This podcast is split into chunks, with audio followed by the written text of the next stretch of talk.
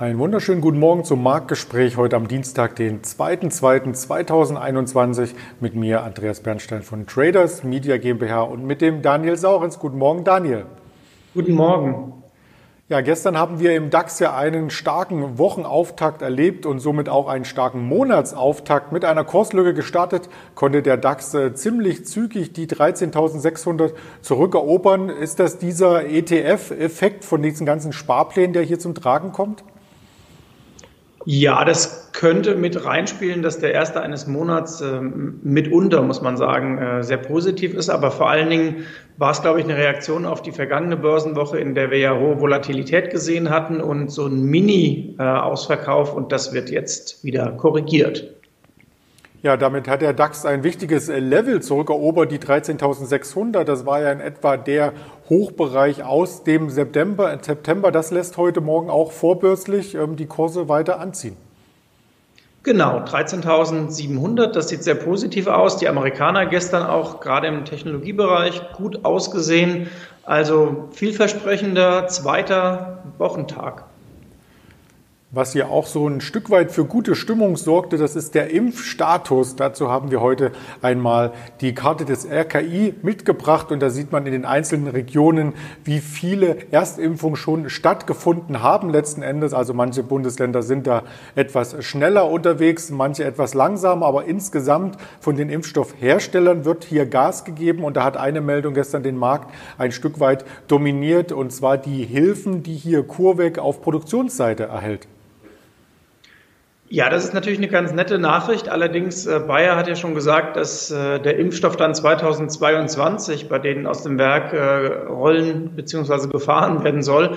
Also da fließt noch ein bisschen Wasser oder Hochwasser den Rhein runter und äh, insofern die Meldung nicht zu hoch hängen. Ich glaube, dass es die Bayer-Aktie 2021 auch aus einem anderen Grund beflügeln könnte, nämlich äh, die äh, mögliche Einigung bei Klagen in den USA. Aber da gehen wir ein andermal, glaube ich, ausführlich drauf ein. Ja, sehr gerne. Es hat aber auf alle Fälle dem kleineren der beiden Kooperationspartner hier geholfen, der CureVac-Aktie. Genau, denen hat es geholfen und äh, auch äh, die BioNTech sah ja zuletzt gar nicht mehr so schlecht aus. Da gibt es jetzt nochmal eine kleine, ja, die wievielte Welle ist das? Vierte, fünfte Welle bei den Impfstoffaktien und irgendwann dürfte es dann das finale Sell on Good News geben, wenn nämlich wirklich alle Nachrichten eingepreist sind. Das werden wir hier entsprechend auch updaten. Und updaten möchten wir natürlich auch andere DAX-Werte immer im Marktgespräch. Und da haben wir den Top-Gewinner von gestern mitgebracht, der nicht nur im DAX top war, sondern auch Top-Empfehlungen von Analysten gekriegt hat. Und die Rede ist von Covestro. Ja, Covestro, da läuft es dank der Chinesen. Ähm, gute, gute Aussicht, auch gutes operatives Geschäft, das sie machen. Ähm, es läuft in den Teilbereichen und vor allen Dingen hat man sich äh, ökologischer aufgestellt. Auch das ist ja ganz äh, wichtig, dass ich bei den Produkten da verschiedene Kriterien erfüllen kann.